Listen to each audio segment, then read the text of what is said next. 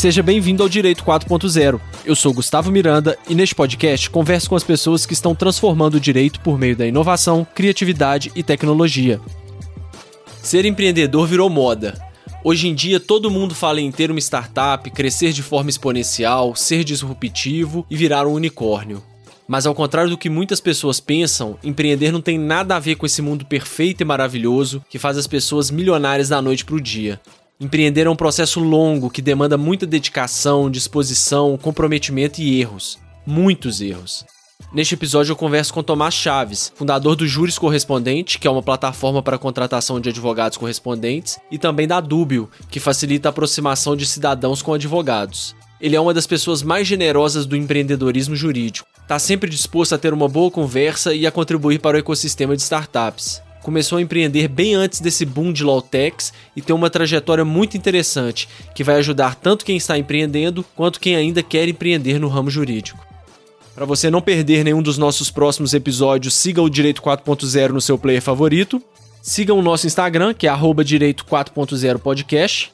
E também estamos no LinkedIn, é só procurar Direito 4.0 Podcast. Beleza? Vamos nessa? Tomás, seja muito bem-vindo ao Direito 4.0. Eu queria começar essa nossa conversa com você contando um pouquinho como que foi sua trajetória desde a faculdade de Direito até a fundação do Júris, quando que você teve o estalo de, cara, eu não vou advogar e eu quero é empreender. Primeiramente, muito obrigado pelo convite, é uma honra aí participar né, desse podcast e é uma alegria também falar um pouco sobre a minha trajetória. Eu acho que é a forma que eu consigo gerar mais empatia com o público que está me ouvindo, né? E eu gosto muito de conversar com aquelas pessoas que realmente é, estão em dúvida sobre o futuro delas no direito, estão vendo muita, muitas coisas acontecendo, né? seja alguém que está ali ainda na faculdade de direito, ou seja alguém que já se formou e está aí ouvindo falar de advocacia 4.0, de tá direito 4.0 e ao mesmo tempo está insatisfeito e está querendo é, de alguma forma entender o que está acontecendo e aproveitar é, é, tudo isso que está acontecendo e muitas vezes ela não sabe por onde começar, né? E, e fica preocupada com o que, que eu posso fazer para me tornar um advogado 4.0 e eu acho que eu contando um pouco sobre a minha trajetória a gente consegue encaixar é, é, o surgimento dessa advocacia 4.0 aí na minha história, né? E eu acho que através do exemplo da minha história é, eu acho que eu consigo inspirar muitas pessoas aí. Então, eu começo respondendo essa pergunta falando um pouco do, do de quem eu era ali quando é, eu resolvi fazer o curso de direito, né? Eu não venho de uma família de advogados, né, ou de ou de profissionais do meio jurídico, né, de servidores públicos, enfim. A minha mãe é professora e meu pai é engenheiro civil.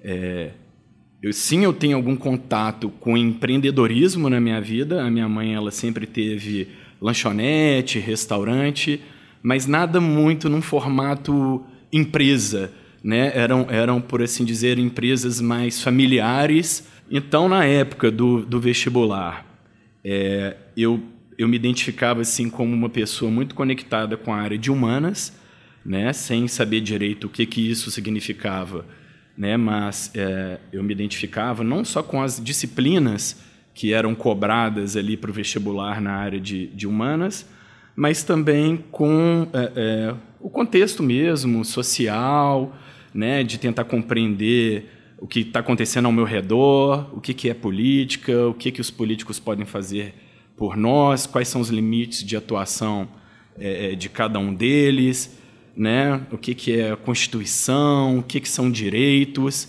Então, enfim, eu sempre fui muito é, é, curioso em relação a essa parte de organização do Estado e, ao mesmo tempo, também sempre fui uma pessoa muito conectada com a parte de publicidade, de marketing, aí até mais por, por me considerar uma pessoa criativa, por, por ser uma pessoa que, que, que, que a arte me desperta o interesse, que é, qualquer coisa que envolva criatividade sempre despertou o meu interesse, então eu me imaginava nessa área de humanas ou indo para um lado de comunicação ou mesmo para o lado do direito. E o que acabou me arrastando mesmo para o lado do direito foi o forte interesse que eu tinha nessa parte, por assim dizer, social da vida, né? né? Mas de fato entrei no curso de direito com muito desconhecimento a respeito do que eu iria encontrar ali, né? E eu, eu, eu fiz vestibulares em algumas faculdades de direito, passei na, na UFMG e fiz o curso de direito na UFMG. Isso em 1999 eu iniciei minha graduação e naquela época era muito é, é, o direito, diferentemente do que é hoje mesmo, né? Muito diferente, eu acho. Eu acho que a gente passou por uma grande evolução aí nos últimos anos, mas ali em 1999 a faculdade de direito, é, é, principalmente a da UFMG, eu sinto isso porque eu via amigos de outros cursos, por exemplo, tendo mais contato com questões mercadológicas, era um, um curso extremamente teórico, né? é, onde existia uma certa avacalhação também, por assim dizer. Eu já entrei num período de greve, né, e depois eu tinha professores é, que muitas vezes não iam dar aula, né, ou que não tinham menor preocupação em motivar os alunos.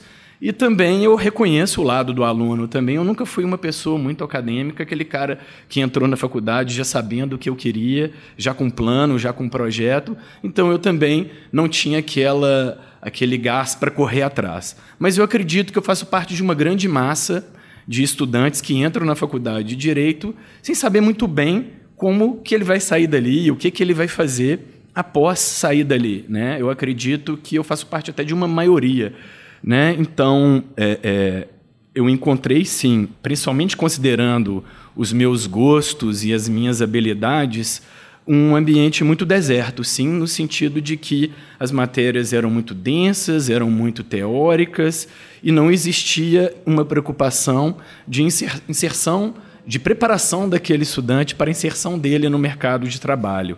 E muitas vezes eu percebia que, que existia até um orgulho em relação a isso, algo que eu via com muita estranheza.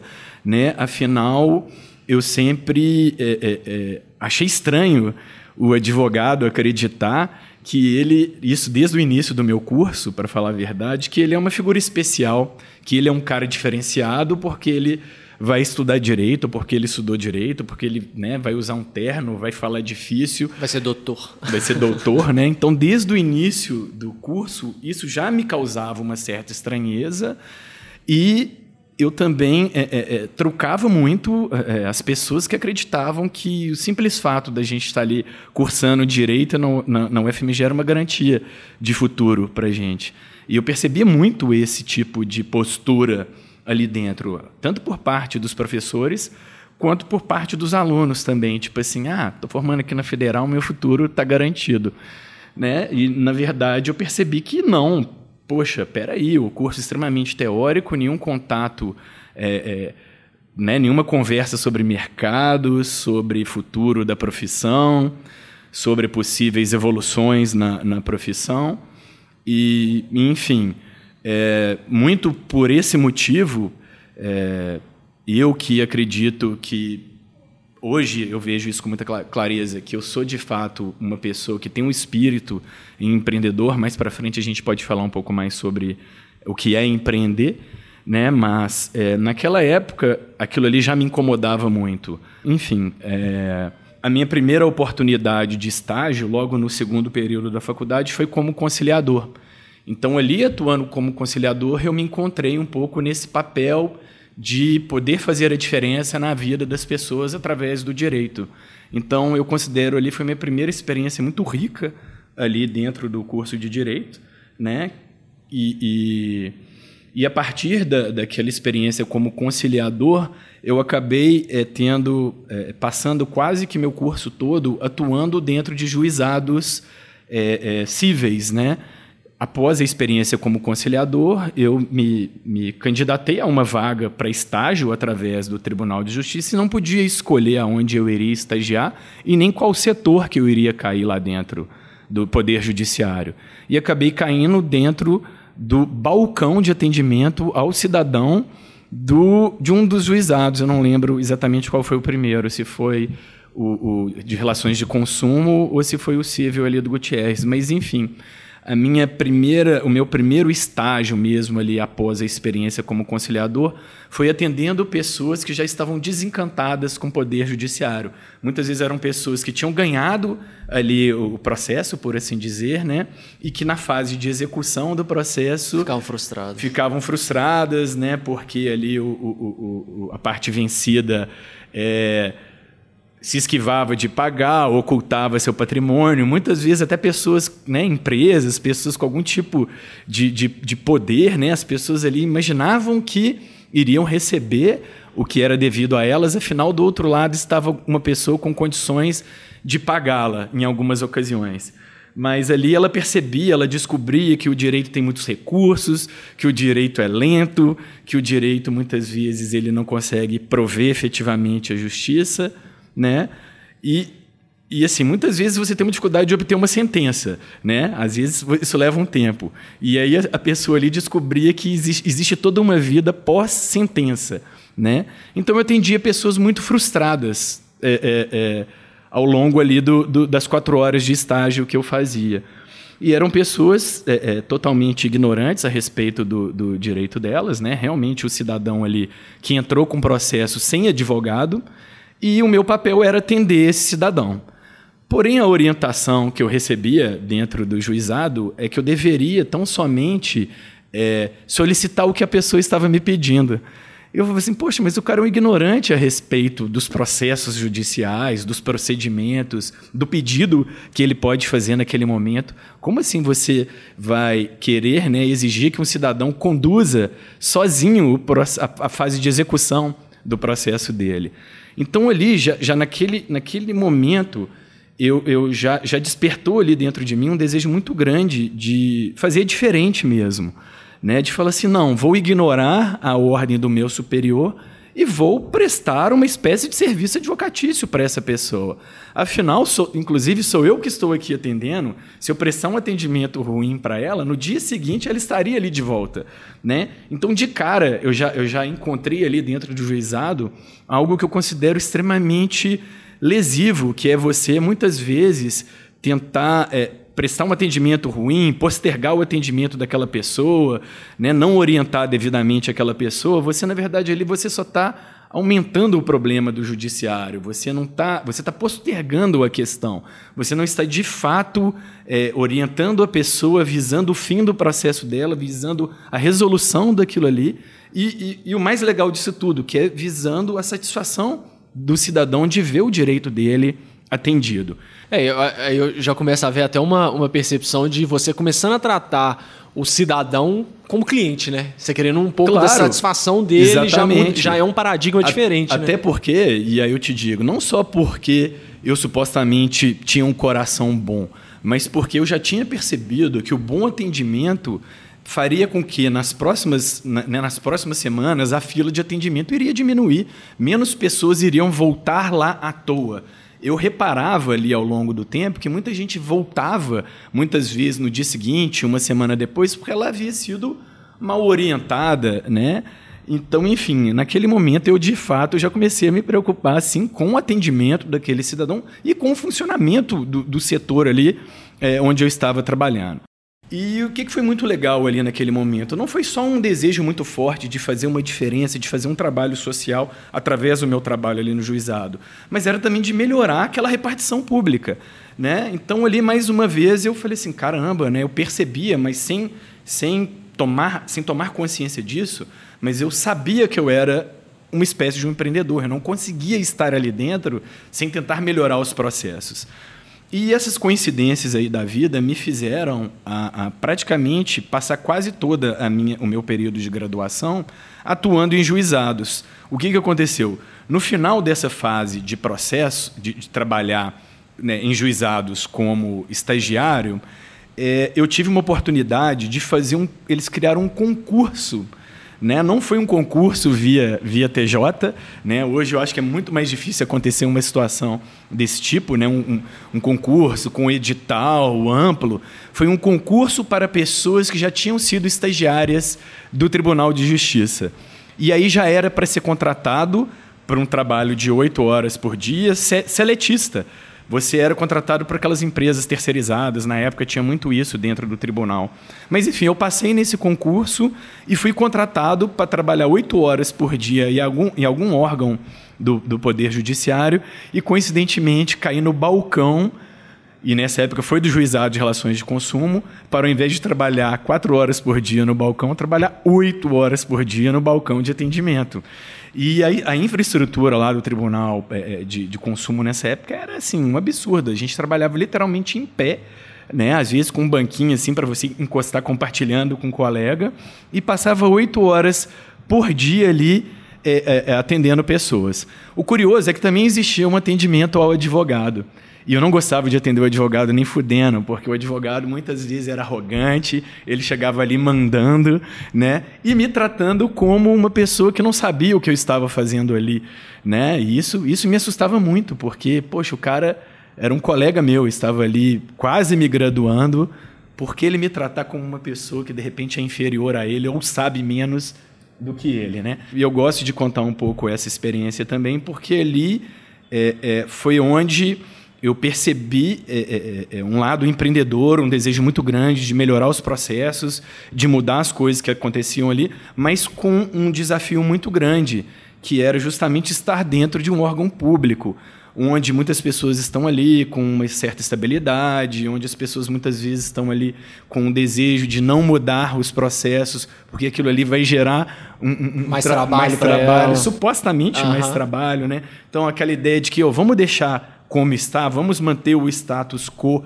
para não incomodar ninguém, né? Mas foi muito legal, porque como eu não tinha nenhuma, nenhum, nenhum projeto de carreira dentro da área jurídica, eu não tinha necessidade de agradar ninguém, eu fui fazendo o que eu queria fazer sem medo de represálias, porque eu não tinha nenhum plano de concurso, nenhum plano de trabalhar no escritório do fulano de tal. Eu Mas... era nesse momento, o que, que, que, que você estava pensando para o seu futuro? Assim, que que quando eu formar, eu vou fazer o quê? Pois é, vamos lá. Ali eu já tinha um plano que era morar fora. Então, na verdade, o meu plano era era fugir um pouquinho ali do direito para eu ter mais tempo ali para tomar uma decisão uhum. ou para até eventualmente enxergar outras possibilidades na minha vida. Então, enfim, eu não tive né, um direcionamento de carreira durante a faculdade perto ali do, dos dois últimos períodos de faculdade, eu decidi que eu queria morar um período fora, mas eu precisava juntar dinheiro para realizar esse desejo. Né? Então foi aí que eu, que eu prestei esse concurso. Esse concurso já pagava ali né, um tanto mais do que um estagiário recebia. Então, durante ali meus dois últimos períodos de faculdade, eu conciliei esse emprego, né, full time, com o final do, do meu curso de direito, com o objetivo ali é, principal de juntar dinheiro para é, realizar esse desejo de morar fora. Mas para o final do curso de Direito, eu conheci uma pessoa lá na, lá na, na faculdade, era uma, uma, colega minha, e a gente iniciou um relacionamento, né? a gente se tornou namorados, e o pai dela era, perdão, o padrasto dela era português. Né? Ele é português, ele ainda, ele ainda existe, ele ainda está vivo, eu ainda tenho contato com ele coincidiu de, na época da gente estar namorando, ela ter esse padrasto e a família dela é do interior de São Paulo e a mãe dela morava em Portugal junto com ele. Então, direto eles vinham para Belo Horizonte ou para o interior de São Paulo e aí eu naquela época eu comecei a ter muito contato com, com esse padrasto dela, com esse português. Ele convenceu a gente a ir para Portugal. Não, vamos para Portugal, vamos. Você fica lá. No início, é, eu te ofereço a minha casa, a gente pode passear muito. Então, nessa minha, nessa minha chegada em Portugal, foi um, um período muito de turismo mesmo. Né? Eu fui para Portugal sem nenhum plano específico, é, mas é, é, já com a cabeça de que em algum momento meu dinheiro iria acabar. Né? Então, eu falei assim: esse período turístico vai durar em torno de dois meses, meu dinheiro acabando, eu vou dar um direcionamento aqui na, na nessa minha estada, né, estadia aqui em Portugal. É, então, nesse, nesse início da jornada, a gente conheceu o país, foi legal, porque eu, eu tive a oportunidade de conhecer o país com um nativo, né? Quando esse dinheiro a, a, acabou, meio que paralelamente, eu encontrei lá, é, em Portugal, um curso. Na verdade, era uma possibilidade de abertura de um curso de empreendedorismo na Universidade de Lisboa. E era um curso que eles, que eles tinham a, a, aberto uma turma, mas dependia de, de, de ter alunos interessados para aquela turma se formar e começar. Aquilo despertou a minha curiosidade. Eu falei, nossa, interessante. Me tocou. Eu falei, gente, pode ser inclusive a minha a minha saída do direito, por assim dizer, o meu encontro com o profissional que eu sou. Então, é, me inscrevi para fazer esse curso ao mesmo tempo que eu comecei a procurar emprego. E as duas coisas deram errado. É, ao, mais uma vez, né, eu tinha uma relação muito próxima com, com esse português, né? Afinal, a gente no, início dessa jornada, eu inclusive morei com ele, né, na casa dele. A gente se tornou ali pessoas muito próximas. Eu me abri com ele, eu falei: "Poxa, eu não estou conseguindo emprego, fazendo uma coisa que eu gostaria de fazer". Para minha sorte, ele tinha um plano meio também é, guardado, por assim dizer, de empreender. E o plano dele de empreendedorismo era na, era na área de academia. Lá eles tinham ainda uma cultura mais de academia mais voltada para puxar peso, para ganhar massa muscular, um ambiente muito masculino. Sendo que aqui no Brasil a coisa já era um pouco mais evoluída, aulas em grupo, né, um, mais um conceito de, de wellness and fitness center, né, um lugar que você vai não só para ganhar músculos, mas muitas vezes para ter qualidade de vida. Então ele tinha já observado isso no Brasil, ele gostava desse, desse universo também. E ao me revelar esse desejo, ele falou: Poxa, se você quiser entrar nesse projeto comigo, vamos embora, vamos, vamos fazer algo aí é, juntos. Obviamente, na, naquele momento ele não me ofereceu sociedade, mas ele me ofereceu uma oportunidade de trabalho. E, e eu topei. Então, uma vez que ele já tinha um espaço escolhido, a gente foi lá e, e, e fechou lá o contrato de aluguel com o espaço e alugamos uma loja que tinha nesse espaço, que ficava, na verdade, até embaixo. Ele era, eram as lojas superiores, era uma espécie de um, de um shoppingzinho. E a gente alugou uma loja ali embaixo para já começar a tentar captar é, é, é clientes para a academia, isentando ali de uma taxa de matrícula. Ó, já pague a sua primeira mensalidade que você é, é, vai ser isento da taxa de matrícula. Né? A gente já queria começar a academia no dia 1 com algum aluno lá dentro. Então, é, é, ali num primeiro momento, o meu papel era tentar captar clientes para a academia antes dela inaugurar. E eu gosto de contar isso porque ali eu descobri uma veia vendedora e comercial muito forte dentro de mim e que eu tenho convicção que ela foi muito trabalhada ao longo do meu período no, no curso juizado. de direito, de juizado, né, principalmente de juizado, onde eu tive que desenvolver muita capacidade argumentativa, né, muita é, é, é e eu acho que isso vale, né? não só no juizado, mas eu acho que quase todo mundo que tem uma formação na área jurídica desenvolve essa habilidade de argumentar, de convencer. É, eu, mas né? do, do, juizado eu acho que é um pouco especial pelo que você está contando também, pelo fato de você ter que é, se colocar no lugar do outro para tentar explicar para ele de uma forma que ele consiga entender. Né? Então pode ser que tenha Perfeito, muita. Perfeito, que foi até aquela provocação que você fez que eu já estava ali tratando eles como, como clientes. Cliente, é. né? Uhum. E, e, verdade. E, e esse exercício é, é, foi muito legal porque eu acho que a venda é, é, eu já tinha ali essa intuição de que a venda ela é um processo muitas vezes ainda mais essa venda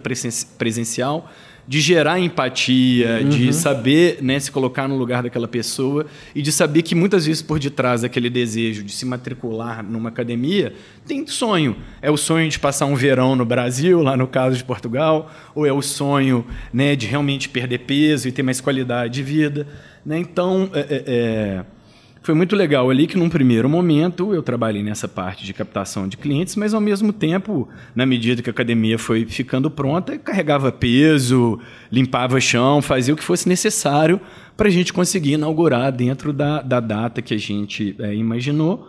Né? Mas, enfim, é, me tornei uma espécie de faz-tudo lá dentro, mas após um, um, um, certo período de trabalho, foi necessário ser esse faz tudo. Eu não vou me alongar tanto nesse período, mas foi, foi necessário. A gente, eu abria e fechava a academia. Nesse momento eu ainda estava morando, eu ainda não morava lá nos arredores de Lisboa. Né? Eu estava morando numa cidade, ficava uma hora e meia da, da academia. Então eu abria a academia às sete da manhã e fechava às onze da noite e demorava uma hora e meia para chegar lá. Então é uma época que assim eu dormia de uma é, é, é às quatro da manhã, sei lá. E foi um esforço necessário. Não estou falando aqui que fazer um esforço insano é algo, é, é algo fundamental para o empreendedorismo, já adiantando que eu não gosto muito de clichês. Né? Mas foi um esforço necessário naquele momento, a gente não tinha outras pessoas para fazer isso ali no nosso lugar, então ali realmente foi uma experiência empreendedora muito rica para mim, porque eu abri academia, eu fechava academia, eu montei é, boa parte do staff lá dentro, tirando o staff mais técnico, né, a equipe mais técnica, mas toda a parte de recepção, de limpeza. Eu tive a oportunidade ali de realmente ajudar a estruturar a academia para ela funcionar no dia a dia. Tive a oportunidade de fazer ali o marketing dela, a parte comercial, a parte de marketing, posicionando ela na mídia social da época, que provavelmente era o Orkut, não lembro mais. né? Eu acho que ainda não tinha o Facebook, isso era em 2004, né? Mas enfim, ali eu fui realmente esse faz tudo, mas que num dado momento esse lado comercial falava tão forte, eu era, eu fiquei tão bom em captar cliente para academia, que eles me disponibilizaram um, um, carrinho todo plotado, era aquele carrinho smart, pequenininho. Eu fiquei todo empolgado nessa época, né? Porque era uma coisa muito fora ali do, do, do direito, né? Eu ficava ali dentro de um carrinho todo plotado, é, desbravando tudo que tivesse ali na região. Era uma região, não só essa cidade, como tudo ao redor dela, era era uma região com muito potencial e com muito pouco serviço, conforme eu disse. Então, assim, tinha base aérea do, do, do, Exército Português, tinha shopping, outlet. Então, assim, já tinha muita gente trabalhando ali naquela região toda. E aí o meu trabalho, naquele momento, já era mais de fechar convênios e não de ficar captando um, um cliente a um. um a um. Né? Eu já tinha conseguido evoluir ali para uma captação mais ampla ali de, de, de clientes. Né? E realmente ali eu posso dizer que foi minha primeira experiência mesmo que eu como empreendedor. Eu não era o dono da empresa, mas é, era, era um braço direito e esquerdo dele. E foi muito legal ali que eu, que eu realmente tive uma jornada de empreendedorismo offline. Muito pouco ainda de online, né? A gente tinha um site, basicamente um, um canal numa mídia social. Todos os nossos clientes eram captados é, de uma forma é, é offline. Mas, enfim, ao final de, do período de um ano, é, eu tinha, eu, eu tinha que renovar o meu visto. E eu também tinha uma passagem de volta que ela iria vencer. Então, eu, eu acho que eu consegui fazer uma remarcação nela, né? E caso eu não utilizasse, eu iria perder a passagem de volta. Eu falei, ah, vou unir o útil ao agradável, né? Vou passar um período no Brasil vou reno e vou renovar meu visto. E eu solicitei a, a, ao, ao Honorato, que é o nome dele, né? Não vou ficar chamando ele de português. Ele falou: Não, Tomás, pode passar um mês de férias no Brasil, afinal você trabalhou muito duro aqui, um mês aqui, quase um ano inteiro, quer dizer, conosco, né? Não foi um ano inteiro, mas tinha dado quase um período de um ano. E providenciaram para mim toda a papelada para conseguir o visto de trabalho. Eu realmente já estava com autorizações lá do, do governo português, enfim, tem que fazer uma validação. Então, todo o processo já tinha sido feito para eu conseguir obter esse visto de trabalho.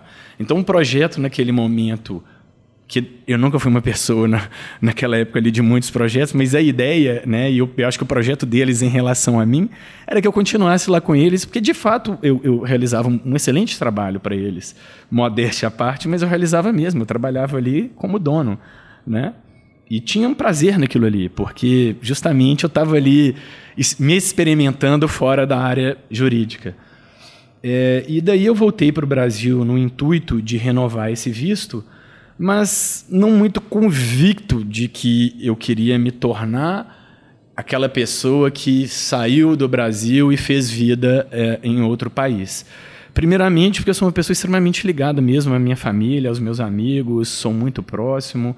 Nessa época eu ainda tinha é, avós vivos, né? Então, assim, é, era, era, eu, eu tinha uma identidade muito forte aqui em Belo Horizonte e com Belo Horizonte, e, e, e por mais que eu, que eu tivesse tido a oportunidade de desenvolver um trabalho é, um pouco mais qualificado lá em Portugal, eu me sentia estrangeiro o tempo inteiro, cara. Eu acho que qualquer pessoa, é, isso é uma coisa até meio inevitável, na minha opinião. Quando você mora em outro país, queira ou não, em algum momento, o fato de você ser um estrangeiro vai bater na sua porta. E não só isso também, é, mas primeiro que você já está mais velho, morando fora, trabalhando muito né? Eu, não, eu tive muito poucas oportunidades ali de, de construir muitos vínculos de amizade com muitas pessoas. Então eu estava muito restrito ali ao meu núcleo familiar, apesar de ser uma pessoa que me relacionava muito bem com todos os funcionários da academia, com, toda, eh, com todos eh, os clientes da academia, mas eu sempre sentia que faltava algo, porque de fato eu sou uma pessoa é, muito expansiva e muito apegada e, e gosto de sabe, gosto das minhas verdades também, e lá eu não me sentia tão à vontade para ser o Tomás na, na minha completude. E quando eu voltei para o Brasil, era uma época eu já estava um ano afastado dos meus familiares, eu estava realmente com muita saudade de tudo é, é, a respeito do Brasil, ao ponto de estar tá sonhando com as coisas aqui do Brasil, principalmente com as pessoas. Então, quando eu voltei, para mim foi realmente um impacto muito grande, porque é, a alegria que me trouxe estar aqui de volta começou a entrar em conflito com uh, o desejo de voltar para lá né? E por mais que, que tenha sido um relacionamento muito bom com uma pessoa que era extremamente bacana, a gente, inclusive, antes de sermos é, namorados, a gente foi amigo, né? A gente começou o relacionamento com amizade. É, eu sentia que eu já estava vivendo ali uma vida de casado sem querer casar, né? Eu ainda me considerava uma pessoa é, com, com, muitos desejos, com muita vontade ainda de desbravar o mundo, de conhecer outras pessoas, de não ter um compromisso é, é, é tão sério assim com alguém ali aos 24 anos de idade. Não, não me sentia tão à vontade com aquilo ali, mas não, não, não fazia grandes reflexões sobre isso. Eu fui levado a fazer essa reflexão no momento que realmente eu vim para o Brasil e vi que eu estava. É, é, é iniciando uma construção lá em Portugal que ela já tinha uma certa solidez, assim, que se eu investisse naquilo, eu acabaria é, é, realmente... Dando esse passo, né? É, morando lá por, por mais anos, ou poderia estar lá até hoje, eu realmente não sei o que, que seria uhum. do meu futuro. Mas o, o, o engraçado dessa parte da história que eu gosto de contar é que é no meio desse desse desejo aí, de, dessa saudade do Brasil, eu recebi um convite para viajar para Bahia. E eu sou apaixonado com praia, né? Eu acho que eu sou esse mineiro bem típico nesse sentido, assim, que adora uma, uma praia e tem uma predileção aí pela Bahia há alguns anos aí, que eu gosto muito daquele lugar. E recebi um convite para passar um período na Bahia e para ir na, numa festa chamada Universo Paralelo. o Universo Paralelo é uma rave de sete dias, né? É, onde acontece, fe é, acontece festa 24 horas por dia e você fica acampado dentro dessa rave. Você mora lá durante sete, sete dias, né? E, e, é um ambiente que eu me surpreendi muito com a riqueza, por assim dizer, cultural e, e, e, a diversidade de pessoas que eu encontrei nesse lugar. A princípio, você imagina que seja um ambiente com muita droga, onde as pessoas só vão ali para consumir algum produto e pirar ali na, nas músicas. Mas é, eu descobri que tem muita coisa além disso. É, muitas tribos, né, de, de, eu tenho chamado essa galera de neo-hippies, né, pessoas que, que vivem é, é, sem se prender em nenhum lugar, pessoas que né, que, que passam temporadas num país ou numa determinada cidade em troca de trabalho, né? Muitas pessoas que né, vão para hostel e ficam trabalhando no hostel, ou mesmo essas pessoas que têm algum fundo religioso, né, que vai para um para um lugar e fica meditando e, e, troca aquele período de meditação por uma pintura de um muro. Então, enfim, é, era uma era uma um verdadeiro zoológico humano, por assim dizer. E essa parte das drogas representava, por assim dizer, uma minoria desse quadro todo que eu, que eu encontrei lá. Existia todo esse lado também, mas o que me despertou muita curiosidade é que assim, tinham crianças, tinham espaços é, é, muito conectados com, com questões de arte. É, é, é Para mim foi muito interessante, porque realmente é, esse tipo de experiência acaba gerando na gente algumas, algumas catarses mesmo. Né? Ali foi uma oportunidade também para eu ir em busca ali da minha verdade. E a verdade que estava vindo à tona ali sobre mim é, era que, de fato, eu não queria viver aquela vida em Portugal, eu não queria, não era ainda aquilo ali o meu futuro, né? E depois da festa a gente passou, a gente foi para Morro de São Paulo, Moreré. Então eu basicamente fiquei 45 dias na Bahia, né? Que maravilha. Numa época onde a gente não tinha WhatsApp, onde a gente praticamente mal tinha celular, né? É, é, eu lembro que eu tinha até um celular, mas o meu celular não pegava. Então, enfim, é, foi um pouco uma loucura, porque é, é, Eu estava muito feliz lá, estava muito bem, não passei por problema nenhum, mas eu digo loucura no sentido que, de fato, eu comuniquei muito pouco, eu tinha muita pouca oportunidade até. Nem foi só porque eu não quis, eu tive muito pouca oportunidade de comunicar com as pessoas que estavam aqui em Belo Horizonte e com essa pessoa que eu tinha um relacionamento lá em Portugal. Uhum. Né? Então, quando eu voltei para Belo Horizonte, de fato já tinha uma situação posta. Né? E como a gente era amigo, então a gente conversou por telefone e falou: Poxa, não faz sentido você voltar, eu, né? Pô, entendi que você não quer, né? E que, e que o relacionamento, de certa forma, faz parte dessa decisão também, né? E eu, eu falei, realmente, é isso mesmo, né? Não, não me atrai nesse momento a ideia de, de cravar o pé dessa maneira em Portugal, né? E, e acaba que o relacionamento faz parte desse pacote todo. Então, por mais que o relacionamento não estivesse ruim, a gente achou que, poxa, vamos, vai, Tomás, né? Siga, siga a sua vida.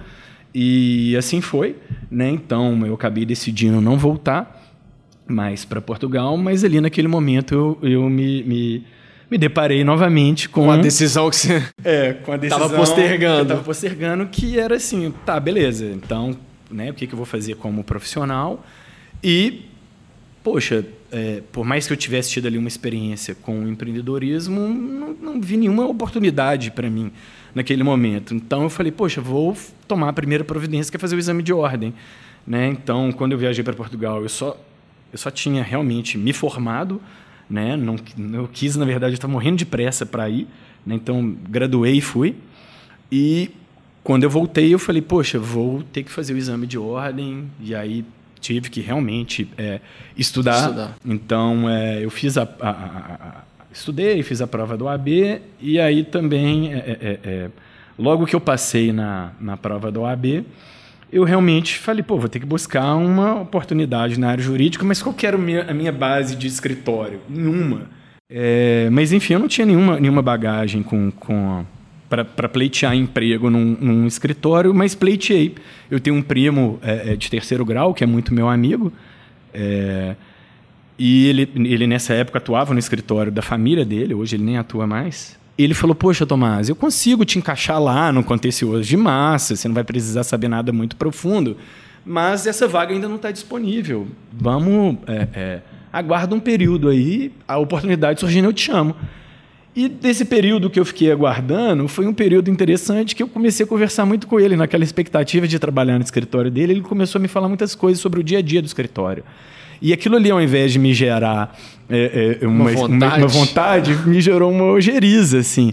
Porque ele, muito sincero comigo, não, não porque o escritório deles é ruim, pelo contrário, é um excelente escritório, mas, poxa, das dificuldades de ser advogado, dia a dia do, do ego, da questão do ego também muito envolvido, das questões, das dificuldades, do próprio poder judiciário, né? Então, assim, eu percebia ali uma rotina que não era algo que, que eu já sabia que não era aquilo que eu desejava para mim, ainda mais num contencioso de massa, é, é, sendo que eu sou uma pessoa que eu nem acredito assim no litígio, né? Ia estar tá ali é, litigando por coisa que eu acredito que a empresa poderia resolver e não deixar aquilo ali se, se transformar num litígio, né?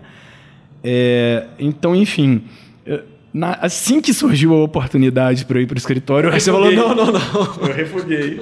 Nossa, não quero mais. Te agradeço muito, ele é um grande amigo meu, a gente é muito amigo até hoje. Te agradeço muito, mas, cara, não é isso que eu quero para mim. Uhum.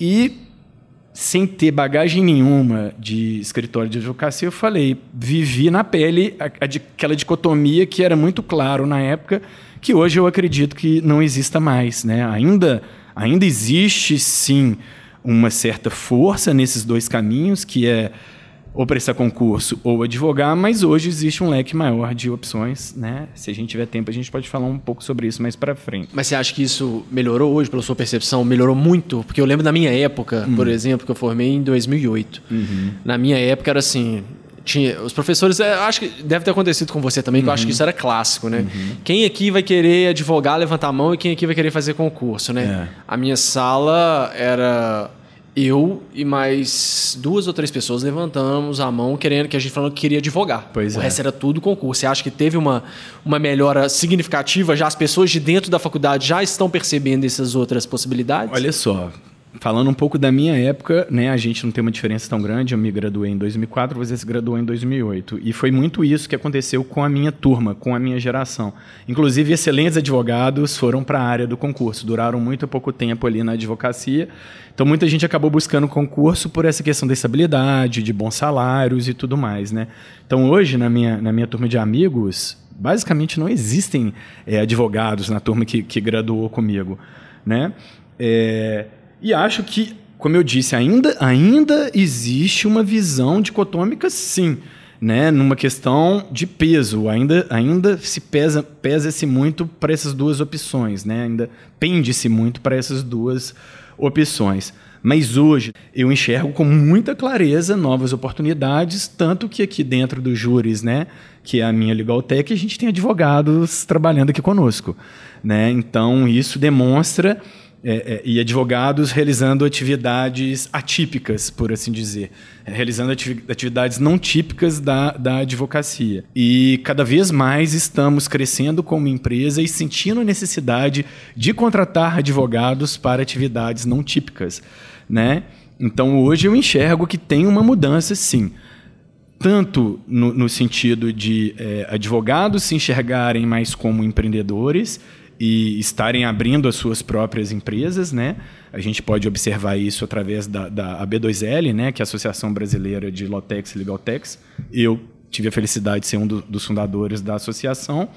E hoje a gente tem lá algo em torno de 200 a 300 é, legal techs, empresas de tecnologia da área jurídica associadas, e, e, a maioria delas são advogados ou bacharéis em direitos que estão à frente delas. Né? Então, hoje a gente já consegue encontrar muitos advogados empreendedores e a gente também já consegue encontrar advogados trabalhando em empresas de tecnologia, em startups, né, em Lotex e Legaltex, né, e advogados também tra trabalhando para empresas, por assim dizer, tradicionais, mas não mais com viés de litígio, de, de processo, mas né, numa área já, já conversando muito com uma área de atendimento ao cliente, de prevenção de litígio, de prevenção de uma série de coisas, né, nessa toda essa questão de área de compliance também. Então a gente consegue ver é, é, é, uma, uma advogados atuando cada vez mais de forma estratégica. Se eu tivesse é, eu acho que são duas questões. Na minha época, isso, as oportunidades não existiam é, é, com a riqueza que elas existem hoje, não, né, não tenho a menor dúvida disso. E eu também não tinha uma visão, uma mente tão aberta para outras, essas outras oportunidades. E aí, mais uma vez, né, eu me vi de volta à, à, à área jurídica e acabei, então, é, decidindo que era concurso vou estudar para concurso, me matriculei naquelas, é, é, é, naqueles cursinhos do LFG, e aí realmente eu não durei muito tempo nessa jornada, foi coisa de mais ou menos um ano, é, estudando para concurso, eu acho que foi a pior época para mim, assim, foi a época que eu mais pirei, porque eu realmente eu não... Eu, a parte do dinheiro eu já estava vacinado de viver sem dinheiro, tinha o privilégio, eu considero isso um grande privilégio mesmo de morar na casa dos meus pais, então eu tinha casa, comida e roupa lavada.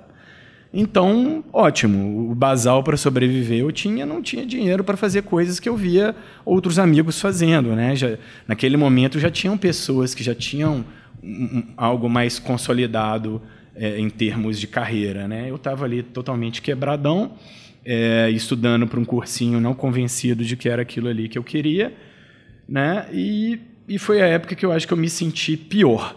Né? Foi onde eu realmente não me sentia produtivo, não tinha prazer em estudar, não, não acreditava em mim mesmo, porque como eu não tinha prazer em estudar, eu não, eu não eu sabia que eu não estava estudando o suficiente, então ficava eu me enganando. Era uma sensação de que eu estava me enganando, mas que ao mesmo tempo sim havia uma dedicação da minha parte. Foi, foi cansativo, não foi que eu não estudava. Mas eu via e tinha plena consciência, eu nunca fui uma pessoa iludida com essas coisas, de que eu teria que estudar para caralho para passar num, num, concurso legal. E, e, nessa de estar ali no cursinho meio, meio frustrado, foi aonde, de fato, é, eu, eu parti para minha primeira experiência como empreendedor numa empresa minha. Então, é, numa conversa de bar com alguns amigos, dois deles, um médico veterinário e um turismólogo, que já tinha feito dois períodos de ciência da computação.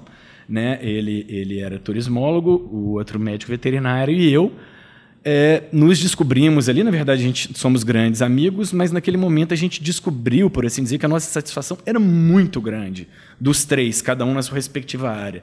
Nenhum dos três estava num momento de vida que assim, a gente estava topando tudo para fazer alguma coisa diferente, sabe? A gente não queria, nenhum dos três queria seguir no que estava fazendo naquele momento. Então, assim, é, a gente decidiu que a gente iria é, é, empreender, cara, e foi uma decisão tomada realmente numa mesa de bar mas é, ali a gente falou sério. É, é, a gente ainda não tinha tomado muita cerveja, então a gente falou assim: porra, isso é sério. Vamos fazer uma reunião amanhã sobre esse assunto e depois vamos fazer uma reunião depois de amanhã, depois, depois, depois, depois, depois, depois. E de fato, a gente se reuniu é, vários dias seguidos até conseguirmos é, sair dali com uma ideia de negócio, né? Então a gente foi muito por, também por eliminação. Pô, temos dinheiro? Não. É, pô, para abrir um bar mais legal, um restaurante, uma loja, né? Algum, alguém da nossa família tem alguma coisa que a gente pode aproveitar? Não. Pô, o que, que a gente vai fazer? O que, que a gente vai vender? No que área que a gente vai empreender? A gente até brincou com aquele sonho da infância. Pô, vamos ter a pousada, vamos ter o bar, mas de fato, cara, é, é né? Para você ter um bar minimamente legal, isso há, há, há sei lá, há 10 anos atrás, já era algo assim que você teria que investimento 100 mil pelo é. menos, né? Então, enfim, a gente a gente falou caramba, mas o que, que a gente faz tal? E uma primeira decisão que a gente tomou e aí eu acho que já já já até dando algumas dicas aí sobre empreendedorismo foi que a gente a gente enxergou que a gente deveria empreender online. A gente enxergou que poxa, cara, uma empresa online eu não preciso comprar fogão, cadeira, todo abrir uma porta para a rua, né? É, na medida que você abre uma porta para a rua, e aí, quando eu falei da minha mãe lá no início, tudo isso me fez lembrar minha mãe. Fiscalização sanitária todo dia, fiscalização disso, gente daquilo, problema com funcionário, papapá. E a minha mãe, como eu te disse, ela teve uma empresa mais familiar, não era uma coisa muito certinha ali, tudo muito organizado, profissionais muito capacitados para auxiliá-la. Então, tudo aquilo, eu falei, caramba, eu não quero empreender igual minha mãe fez, para sofrer muito e talvez não ter um resultado financeiro muito positivo em relação àquilo ali, né? Então a gente, pô, vamos empreender no mundo online. E um outro ponto que fez a gente ir para esse lado online, a gente, além da gente enxergar que sim daria para começar um empreendimento online, fazendo menos investimento que num empreendimento offline, foi o fato da gente ser heavy, user de internet. Eu não sou um cara tão ligado assim à tecnologia, de gadgets, de ter o celular moderno, de ter o relógio moderno, eu não ligo para essas coisas.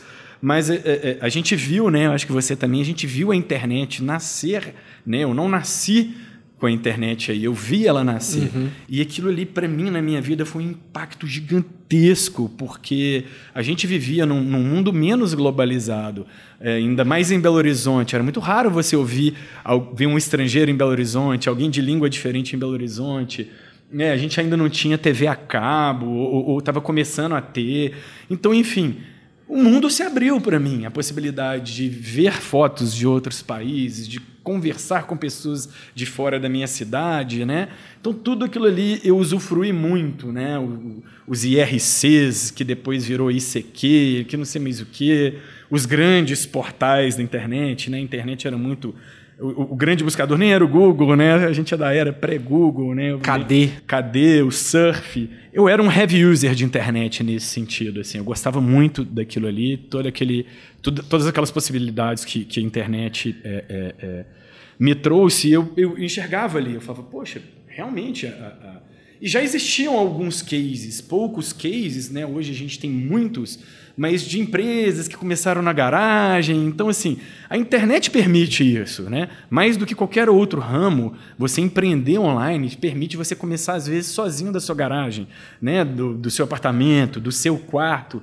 E hoje, se a gente olhar, e quantas empresas realmente não surgiram dessa forma? Muito pequenas, né? A internet te, te possibilita começar muito pequeno, com uma, com uma despesa ali mensal muito pequena, e amadurecendo aquilo ali. Né? Quando você abre um estabelecimento, você já tem um custo alto, você já tem muitos funcionários, né? Então, de fato, essa capacidade de entender que eu deveria empreender online eu já tinha nessa época. E o que fazer nesse ambiente online, a gente, eu tenho um caso um pouco engraçado, porque foi assim, beleza. Então, o que, a gente faz aí na internet? O que a gente gosta? E era uma época que eu era ali muito jovem e estava né, meio quebrado, mas saía para um boteco ou outro, para uma festinha ou outra. Né? Era, era muito ali o meu universo ali. Minha mãe, é, é, como teve buffet e restaurante, conhecia muita gente dessa área. Então a gente percebeu que a gente tinha uma certa afinidade com a área de entretenimento, de bar, restaurante, cinema, pousada. Né? Eu tinha um vizinho de prédio também, que ele era produtor de banda, que ele era dono de, de, de bar da moda da época. Pensei nele, falei, pô, posso contar com esse cara para me abrir algumas portas e tal. Então a gente é, é começou a enveredar para esse lado.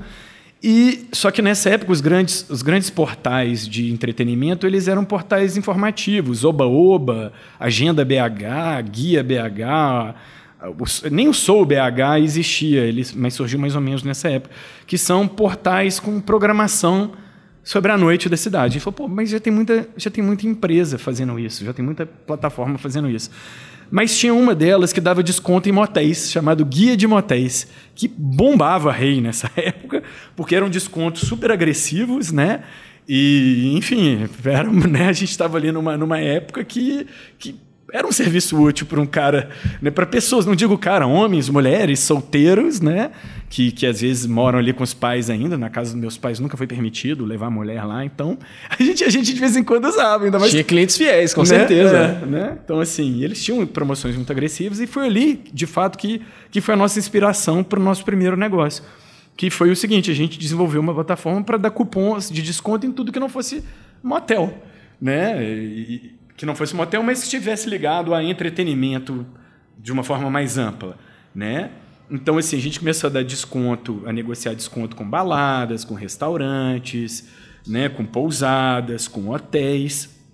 E, enfim, mas ali eu era totalmente imaturo para negócios digitais. Então, a gente desenvolveu a primeira versão dessa plataforma com uma agência de publicidade. Né? Então, nem foi como empresa de tecnologia e, e, e tampouco tinham bons ou muitos fornecedores de tecnologia em Belo Horizonte. Era muito através de agências mesmo que você desenvolvia negócios digitais. Então, desenvolveram uma logo, tal, tal, tal, tal. E eu lembro que eles contrataram um desenvolvedor só para atender a nossa conta. Né? Mas, enfim, é, é, eu brinco ali que ali foi realmente a minha universidade do empreendedorismo. Então, a, a gente apanhou muito fazendo dessa forma, fazendo com a agência, desconhecendo muito pouco esse universo de, de, empreendedorismo digital. Mas o legal do empreender é, no, no, mundo online é que é muito experimental e é assim até hoje.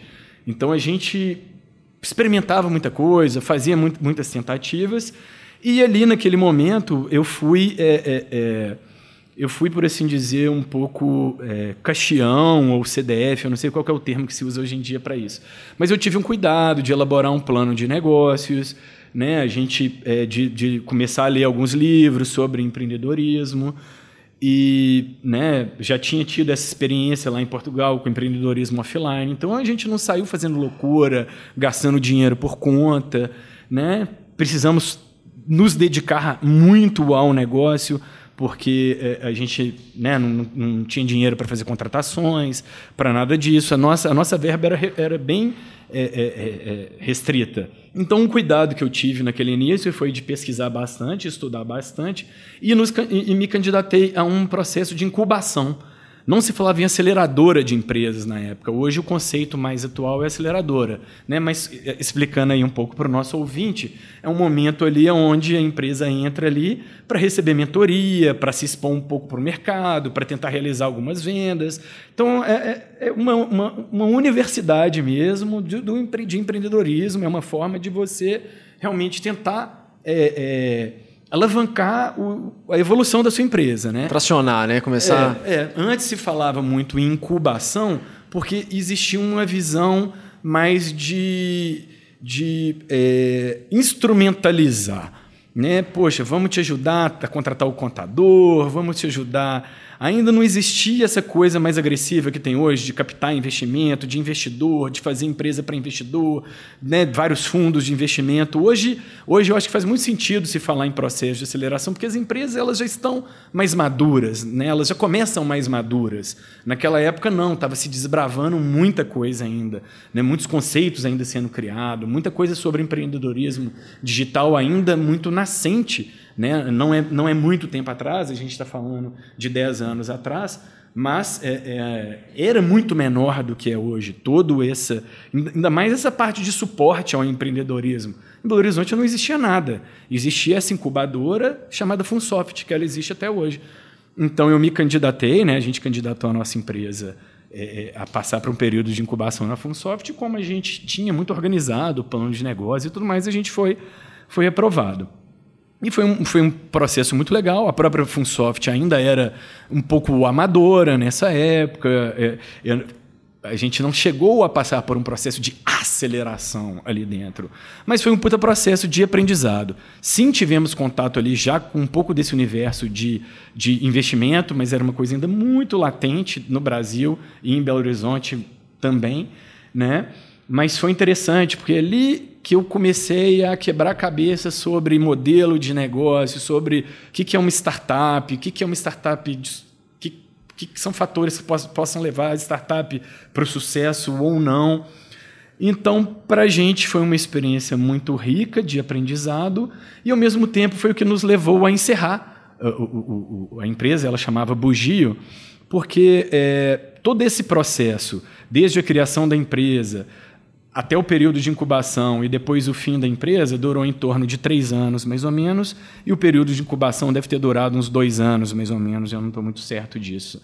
Mas é, a gente percebeu que ao longo daquela jornada a gente tinha cometido alguns erros desde o início e, outro, e outros tantos de erros, coisas imprevi, imprevisíveis é, ou coisas que, é, mesmo hoje, se elas fossem desenvolvidas, elas precisariam do desenvolver, de um investidor para levar aquilo adiante. Mas, enfim, eu era, eu era ainda um, estava ali engateando no, no, empreendedorismo digital, mas eu falo que foi uma, um, um grande aprendizado ali para nós três, né? Éramos três sócios. E aí, só pontuando um, um, dos motivos pelos quais, é, alguns motivos pelos quais o Bugio não deu certo. É, um primeiro erro que a gente cometeu foi que a gente pensou num plano de negócio muito ligado à questão é, do, do, de tráfego. Então, assim, hoje, que eu, hoje eu chamo isso de empresa de venda de publicidade. Então a gente imaginou que tendo os cupons de desconto, eu ia, né, de que negociando cupons de desconto com esses estabelecimentos, ia ter um tráfego muito grande na plataforma, e então talvez num primeiro momento eu nem precisaria cobrar os estabelecimentos, eu ia vender banner, eu ia vender espaço publicitário no meu site. E hoje eu vejo que isso não é um modelo de negócio, por assim dizer, é, que ele pode dar certo né? Mas eu, eu, eu, pensava assim, poxa, isso é um modelo de negócio mais para grandes portais, para quem realmente tem um tráfego muito grande. Eu descobri que um tráfego pequeno, ainda mais naquela época, não, não servia para nada. Então a gente mudou o nosso canhão para o estabelecimento. Então, olha, fulano, você está criando um cupom aqui, mas, pô, estou atraindo gente aí. A gente trabalhava período ocioso das casas. A gente aprendeu muito sobre o que é criar um cupom. Né? Então, você trabalha período ocioso, você trabalha produto que está perdendo. Conseguimos, com muito esforço, porque isso dependia de um esforço comercial, de visita de venda. Mesmo a gente... Alguns, alguns erros. A gente imaginou que a gente tem um negócio online, mas Pensamos no modelo de negócio de publicidade, não pensamos que a gente teria que fazer tantas visitas de venda. A gente imaginou que o cara ia tomar conhecimento, já ia lá, ia se cadastrar. E o que, que a gente foi descobrindo? Donos de estabelecimentos, de bares, restaurantes bons da cidade, muitos deles não, não tinham fotos boas do estabelecimento, não conseguiu criar uma descrição sobre o seu próprio estabelecimento, não conseguiu pensar num cupom bom para divulgar ali. Então a gente descobriu que a gente tinha que ir visitar, visitar duas vezes, papapá. Então o segundo, o segundo fator que a gente percebeu ali que iria atrapalhar o nosso sucesso. Caramba, isso só em Belo Horizonte, hein? Imagina para o Brasil inteiro. Imagina o tamanho da equipe comercial que a gente não tem que ter, já que a gente percebeu que os caras não estão ali criando os seus próprios perfis sozinhos. E o terceiro principal problema, na verdade tem um quarto, mas eu vou chegar no quarto, foi que quando a gente foi em busca de receber dessa galera, todo mundo queria pagar com permuta. Então a gente começou a receber pizza em pagamento, diária da pousada em pagamento, não sei mais o quê. E ali a gente realmente teve que tomar uma decisão. Pô, a empresa não está dando muito certo, vamos virar aí o, o rei do camarote, vamos sair para jantar todo dia, vamos, vamos para balada. Mas é lógico que naquele momento ali eu já estava com, porra, 29 anos de idade, não não, pera aí, galera, né? Lógico que nós vamos fazer isso, isso é uma brincadeira, vamos tentar converter esses tudo que a gente recebe em permuta em benefícios para o nosso é, é, usuário. Então a gente criou uma moeda virtual, o cara podia é, apostar essa moeda em bolões, bolão de campeonato brasileiro, Fórmula 1, quem vai ser eliminado do Big Brother, o escambau, a gente ia ficar inventando bolão, joguinhos tipo quiz. Olha a gente ali em 2009 fazendo gamification, coisa que hoje tem moda. E eu, eu, eu brinco até que o bugio não deu certo, porque de fato a gente não tinha maldade ali também para ter captado o investidor. Porque hoje a gente vê uma Melios prosperando com a questão do cashback e tal. Né? Algumas empresas é, conseguiram é, é, dar certo nessa, nessa questão de, de, desconto. Mas tiveram suas fases, eu vou falar o que de fato enterrou a gente. É, e até né? também, às vezes, muito em cima do aprendizado de, do que deu errado em outras empresas, né? Né? Como Exato. a sua, por exemplo. Né? É, exatamente. Então, enfim, a gente é, percebeu que não tinha saída, velho. A gente só conseguia receber em permuta, a gente só estava atuando em BH, a gente não tinha tráfego suficiente para bancar um modelo de negócio de vender banner. Mas, enfim, eram vários desafios que a gente não tinha é, é, é, contemplado, mas o principal dele, o que eu chamo mais atenção é modelo de negócio, por onde que o dinheiro vai entrar. Hoje, se você me, me apresentar uma ideia, primeiro que eu vou te falar, assim, eu vou te mandar 10 perguntas para você me responder, para eu saber se você está afim de ir adiante com a sua ideia. E eu falo, te, te respondo que 99% das pessoas que eu já mandei essas 10 perguntas nunca me responderam. E são perguntas do tipo: qual é o tamanho do mercado, ponto forte, ponto fraco, análise de concorrente, nada muito desafiador. Então, assim, eu acho que a primeira coisa que a ideia tem que vencer é a questão do desejo. Você realmente está afim de empreender? E para empreender, você tem que começar respondendo 10 perguntas, por exemplo. Eu resumi isso a 10 perguntas. Eram perguntas que eu utilizava, que eu utilizei para fazer planos de negócio. Hoje em dia tem outras metodologias, né, do Canvas e tal, mas o primeiro modelo de negócio que eu fiz foi respondendo perguntas. E ao responder várias perguntas, eu elaborei um documento de 50 páginas. E aí eu peguei as 10 principais e é o que eu apresento até hoje para as pessoas que às vezes me procuram querendo empreender. Eu falo, você consegue responder essas 10 perguntas? A pessoa não consegue.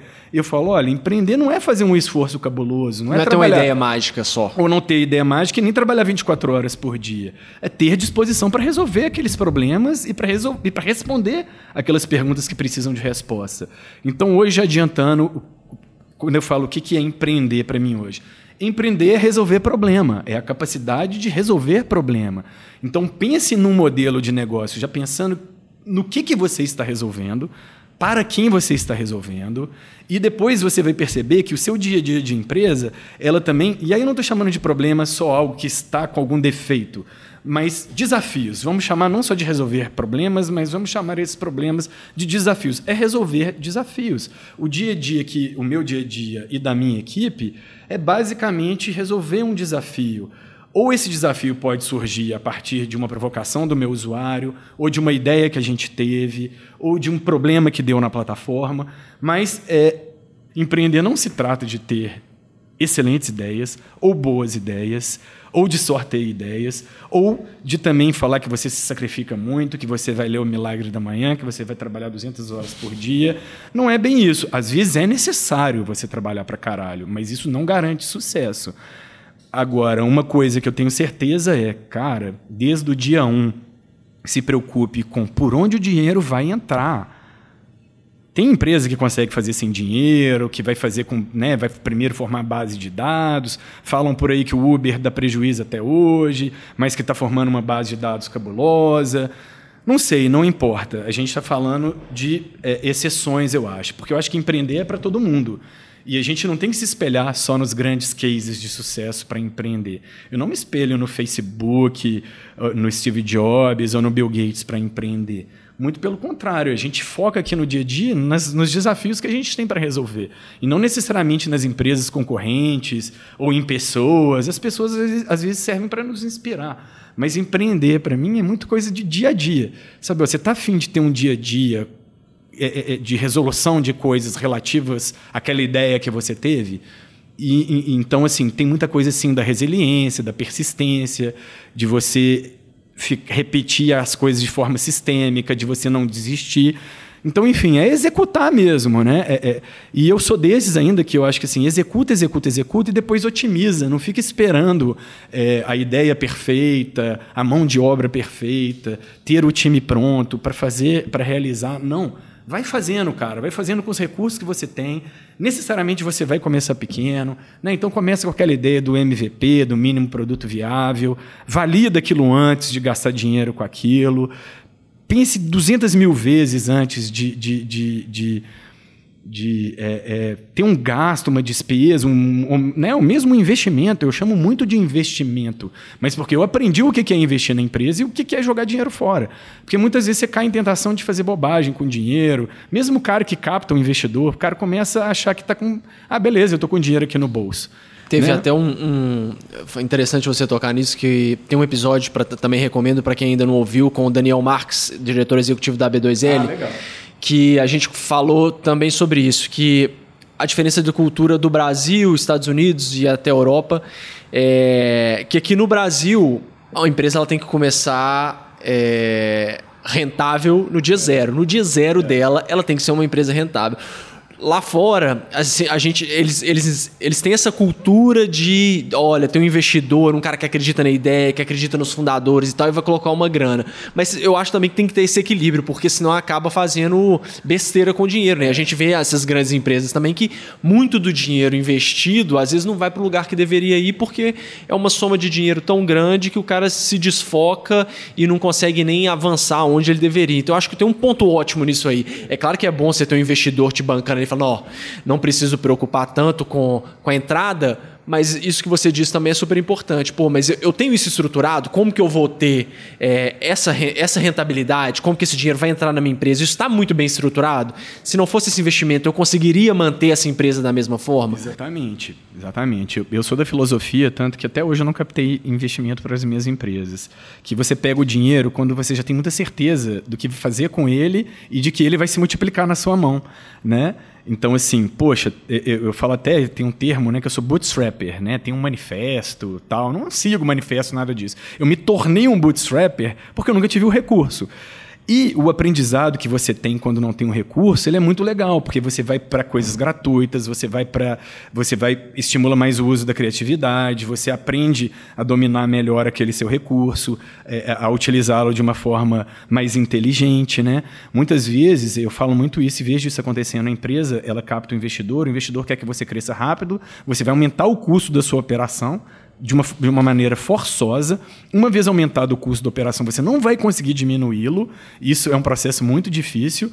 Então, assim, aqui no Juros a gente pensa muito até as contratações que a gente vai fazer. A gente contrata de, de uma maneira muito assertiva, cada vez mais. A gente tem um processo seletivo mais rigoroso, porque a gente realmente entende que é, é, não basta só ter o recurso. Hoje a gente tem um recurso disponível que a gente mesmo gerou. Né? A gente tem hoje a capacidade de investir na nossa própria empresa. Mas mesmo assim a gente continua investindo com muita parcimônia. Porque é, é, eu me preocupo muito com a margem de lucro. Né? Eu me preocupo. Eu, eu hoje eu, eu, falo assim: o Júris é uma empresa que ela sempre trabalhou com uma margem de lucro legal. Então, assim, não importa se a minha empresa ainda não fatura um milhão. Às vezes você fatura um milhão e gasta um milhão e duzentos, né? Então, assim, é, obviamente a gente está perseguindo esse número um milhão. Mas, é dentro daquilo que eu te falei, hoje eu consegui criar uma estrutura que para sair do faturamento que eu tenho hoje para um faturamento de 3x, eu não preciso crescer minha estrutura em 3x, entendeu? Então isso que é um pouco a questão da escalabilidade. Isso. É você criar já, você ter a habilidade de criar um negócio que quando o dinheiro vier, ele vai servir para você tracionar, crescer, mas a ideia, a forma de como aquilo ali vai ser vendido, já tem que estar tá tudo pronto, já tem que estar tá tudo pensado e muitas vezes comprovado, né? Então a questão do mínimo produto viável passa por isso. Hoje tem a possibilidade de você não queimar todos os seus cartuchos, fazer um produto bem enxuto e já ir para o mercado, já sentir. Faz como... um teste, pega o feedback. É, e o que, que vai ser legal? Você tem várias coisas legais a respeito disso. Primeiro que você já não queima todo o seu, o seu cartucho. Depois que você é, vai ter a oportunidade de aprender com. É, com o dia a dia, com, com os primeiros clientes que você captar, não sei mais o quê. E essas pessoas são muito importantes na hora de construir o futuro do, do seu negócio, né? Então, enfim, eu acho que. É, é, e isso também é legal porque é libertador ao mesmo tempo. É, eu falo muito isso e eu aprendi muito isso. Lá no meu início da minha jornada empreendedora, de vez em quando eu ainda falava algumas falas assim: quando eu tiver contratado tal pessoa, quando eu estiver usando tal plataforma, quando eu tiver com um site novo rodando, vocês vão ver, vai dar tudo certo. E rapidamente eu rompi com esse pensamento. Não, se vira com o que você tem. O fato de você ainda ser pequeno, o fato de você ter pouco recurso, nada disso te impede de já começar a agir. Né? Por exemplo, hoje a gente fala muito do marketing de conteúdo. Pô, começa a sua empresa pequenininha, mas já começa a fazer seu blog, já começa a atrair gente até você, né? Já começa a se expor. Hoje as pessoas estão muito interessadas em quem está por detrás do, dos empreendimentos. Então já vai criando uma comunidade ao seu redor. Tem muito que você pode fazer antes de ainda ter o dinheiro disponível para você gastar. Então dinheiro não é desculpa, velho, para você não começar a empre empreender. E aí agora já entrando um pouco na história dos júris, já que eu falei disso, o Júris foi criado com zero reais. Então, é, após o encerramento do, do, do bugio e, o, e, a pá de cal no bugio, que eu não falei, foi a chegada das compras coletivas, que quem é um pouco mais velho conhece, né? que eram aqueles sites que vendiam os cupons de desconto e descontos mega agressivos. Então, é, é, sim, a gente cometeu um erro na, na, na época de não ter olhado para fora. Não tinha compras coletivas no Brasil, mas já tinham lá fora. Hoje, tudo que eu vou fazer, eu dou uma olhada no mercado internacional como um todo, porque a internet permite fazer isso. Você não precisa ir para lugar nenhum ficar pesquisando. Pela internet você consegue pesquisar o que está sendo feito lá fora. Inclusive, é uma boa forma de empreender também. Antecipar alguma é. coisa que está para chegar aqui no Brasil, antecipa aquilo, já começa a fazer aquilo. Né? Às vezes esse cara já vai chegar te comprando, por exemplo. E foi uma época, cara, que foi muito difícil, porque realmente eu já estava ali com é, é, mais de 30 anos de idade e aí todo mundo ao meu redor, a maioria das pessoas já tinham progredido ali nas suas carreiras e tal. E eu ali morando com os pais, sem dinheiro para nada, e comecei a ficar com a autoestima muito baixa, questionando mesmo que loucura é essa de, de empreender, mas totalmente picado já pela mosquinha do empreendedorismo. Não queria largar o osso de jeito nenhum, né? Mas é, não via ali possibilidades ali rápidas para eu mudar alguma coisa na minha vida. É, então eu optei por naquele momento, foi uma decisão muito sábia, a, a, me vincular a uma ONG e começar a trabalhar como advogado voluntário. Isso é muito legal, é um, é um, é um negócio que realmente eu recomendo muito para as pessoas. Assim, é, foi um momento da minha vida que aquilo ali que, por assim dizer, me, me fez renascer das cinzas, entendeu? Eu já não estava mais com, com um dispor intelectual, uma disposição intelectual, uma disposição física para começar tudo de novo do zero. Mas é, toda aquela recompensa que você tem ao ajudar um próximo, aquilo ali me, me nutriu, sabe? Me nutriu de uma forma tal que o mundo do direito voltou ali para minha vida através da advocacia voluntária e ali advogando voluntário foi quando eu tive contato com a advocacia correspondente é, conversando com pessoas do meio jurídico, alguém falou para mim: Poxa, Tomás, existe uma modalidade de trabalho onde você vai atuar, em, com termos não jurídicos, como um freelancer. Você vai poder ser um advogado que vai fazer um protocolo de um documento, que vai tirar é, é, uma cópia de um processo, que vai realizar uma audiência. Você vai fazer aqueles trabalhos, é, é por assim dizer, é, alguns mais braçais, outros nem tantos, né? Nem tanto. Tem muito job que você pega como advogado correspondente, como advogado freelancer, que tem um valor intelectual agregado também. Mas, enfim, para um cara que nem eu ali, que tinha muito pouca experiência, eu falei, pô, fazer protocolo, fazer cópia de documento, fazer audiência mais simples. Enfim, fui ganhando confiança, cheguei a fazer sustentação oral, oitiva de testemunha. É um, foi, foi muito legal descobrir essa oportunidade de atuação independente. O advogado correspondente é um cara que ele presta um serviço ali, mas ele não está vinculado à causa principal. Né? Então, pô, muito legal, quero atuar como correspondente, mas como que eu faço para me tornar um advogado correspondente? Pelo que eu tinha entendido, era uma coisa muito do, de networking. Né? Ou se tem alguém para me indicar em Belo Horizonte, tal, tal. Mas daí uma pessoa me falou: não, Tomás, já tem uma plataforma que organiza isso, que é o Migalhas. O Migalhas é um grande portal de conteúdo jurídico, né? continua ainda sendo a grande vocação, deles, mas eles tinham lá uma seção de correspondentes dentro do portal de conteúdo, que você se cadastrava ali naquela seção de correspondentes e era contactado por escritórios e advogados ou departamentos jurídicos das regiões né, é, é, é distantes da sua. Né? Às vezes você é contratado para realizar um job na sua própria cidade, por alguém da sua própria cidade, mas em geral são pessoas de estados diferentes ou de cidades diferentes realizando essas contratações. Né? E eles contratam correspondentes, é, é, ou advogados freelancers, né? Eu estou tentando mudar esse termo, dar uma atualizada nisso daí, né? É, é, essa contratação de correspondentes num país continental como o Brasil, ela gera muita economia de tempo e dinheiro para quem contrata, né? Então o cara, ao invés de viajar muitas vezes para tirar uma cópia de um processo, uma atividade extremamente simples, de um custo baixo, né? Mas no momento que você tem que viajar, pagar um hotel, pagar uma passagem aérea para tirar uma cópia, aquilo ali já, já, se torna algo caro. Você contrata um colega seu para tirar aquela cópia por você. Então, basicamente, isso é a advocacia correspondente. São advogados, né, ou, ou, ou pequenos escritórios, ou mesmo escritórios de maior porte, prestando serviços para outros colegas, que, possam, que podem ser advogados também, ou departamentos jurídicos, ou, ou escritórios de advocacia de diferentes portes. Hoje em dia, você vê muita gente, né, quase todo o perfil é, é, dentro da advocacia contratando correspondente, porque faz muito sentido mesmo fazer esse tipo de contratação. Né? E uma vez cadastrado ali no portal Migalhas, eu já tinha toda esse, essa bagagem de experiência como empreendedor, offline e depois online. E no momento que eu me cadastrei no portal e comecei a receber minhas primeiras oportunidades de trabalho, eu tive o, clique de que tá aí, tá aí o meu negócio, tá aí o que eu vou mexer, tá aí a empresa que eu vou abrir. E aí, voltando um pouco ali atrás, não inventei nada, muito pelo contrário. Eu olhei para o mercado e falei assim: caramba, tem pouquíssimos, pouquíssimas plataformas fazendo isso. Né? A principal delas é o Migalhas, então, ao invés de ficar aqui cadastrado no Migalhas, eu vou concorrer com, com o Migalhas. E é, por que, que eu disse que eu consegui lançar o Júris com zero reais? Eu já tinha adquirido uma experiência de fazer sociedade com grandes amigos. Né? É muito bom, por um lado, é muito ruim por, por, outro lado, porque a amizade, muitas vezes, ela, ela acaba tendo que lidar com questões que não são saudáveis, assim, né? As questões de sociedade, às vezes, elas não são saudáveis e elas podem acabar é, balançando um pouco a, a, a, amizade. E também porque a gente não sabia, é, as pessoas que eu escolhi para serem meus sócios naquele momento, a gente não, a gente não sabia entregar é, as atividades meio tipo assim, a gente não sabia desenvolver, a gente não sabia fazer design, a gente não sabia fazer marketing, assim, né? Tudo de uma forma, essa parte do marketing de uma forma intuitiva. Então, assim, a gente não acrescentava muita coisa para o negócio, a não ser na parte de operacionalizá-lo.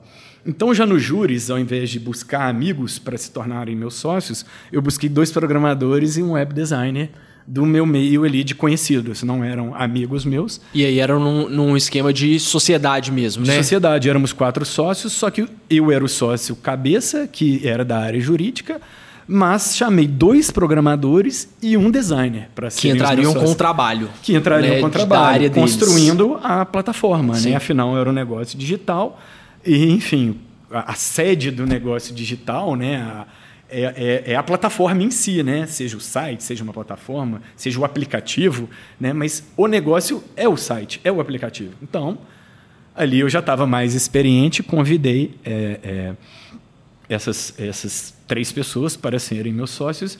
E aí foi muito bacana esse processo, o início dele, porque de fato eu consegui lançar uma empresa com zero reais, né? Mas a gente teve umas ideias muito, muito legais ali no começo. A gente começou a buscar correspondentes de outras plataformas antes de eu ter correspondentes na minha própria base. Falei, caramba, como que eu vou lançar uma plataforma para contratação de advogados, mas se eu não tenho nenhum advogado? Então a gente fez um crawler que buscava nos concorrentes. Então, de cara, eu já era o cara que mais encontrava correspondentes. Porque você pegava de todo mundo. Que eu buscava de todo mundo. Genial. Então, ao nos posicionar no mercado como o que mais encontrava, na hora que a gente abriu para o cara se cadastrar na minha própria base, eu já era uma plataforma utilizada por contratantes, né, por pessoas que queriam contratar advogados freelancers. Num primeiro momento, eu beneficiei os meus concorrentes, porque eu era um portal para atrair a contratação, mas o cara era direcionado para a plataforma concorrente e contratava lá. Ah, mas tá, ele contratava diretamente, diretamente lá. lá. Era um link, Entendi. na verdade, eu buscava através desse craw- crawler, e aí ao clicar, você era direcionado para o site do cara. Então, num primeiro momento, eu atraía clientes para concorrentes meus, né, nesse modelo de negócio. Até hoje, quem ainda paga é o cara que quer se divulgar como correspondente, ele paga uma assinatura. Né?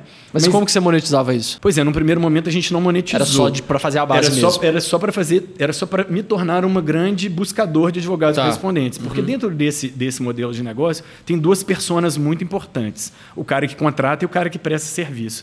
Se você não tiver um- uma das duas, você não consegue levar o seu negócio adiante. Você começa sem nenhuma das duas, sem nenhum contratante, sem nenhum correspondente.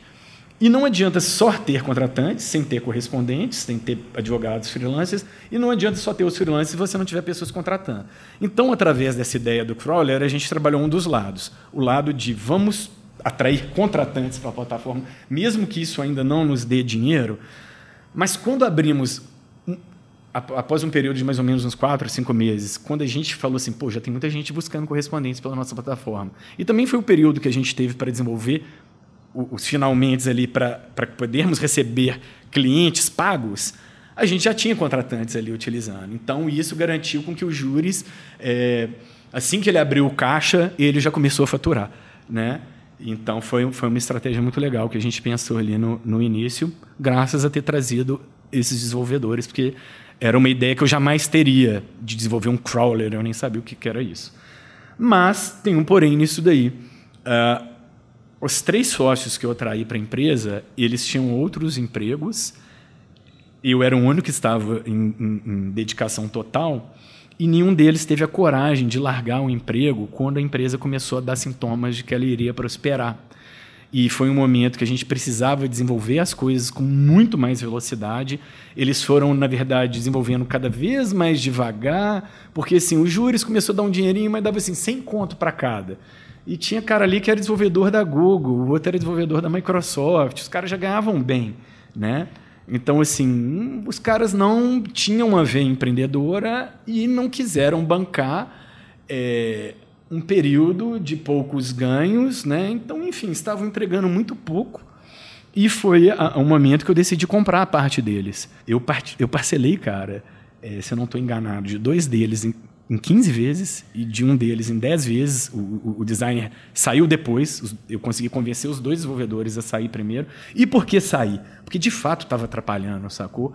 Porque as discussões sobre crescer ou não, sobre investir mais ou não, elas estavam ficando muito sérias. Então, para mim, era um risco abrir mão de quem sabia desenvolver o que eu precisava, mas já as discussões e as decisões já estavam ficando tão complexas e complicadas que a gente acabou realmente é, é, não valia a pena seguir com, aquela, com aquele quadro social porque aquilo ali mais atrapalhava do que ajudava. Primeiro porque eles já estavam entregando muito pouco e depois que a gente não mais falava a mesma língua. Né? Então eu fiz uma oferta para eles, eles entenderam que é, era o que valia na época, foi, foi, um, foi um valor baixo, e mesmo assim eu, eu parcelei, né? mas eles entenderam que era o que, que era possível, e mesmo assim era um dinheiro que eu não tinha. Eu, eu estava contando com o dinheiro que, que a Ia empresa entrar. iria entrar. Né? E realmente eu acho que o empreendedor ele tem que ser esse cara de coragem, sim, nessas horas.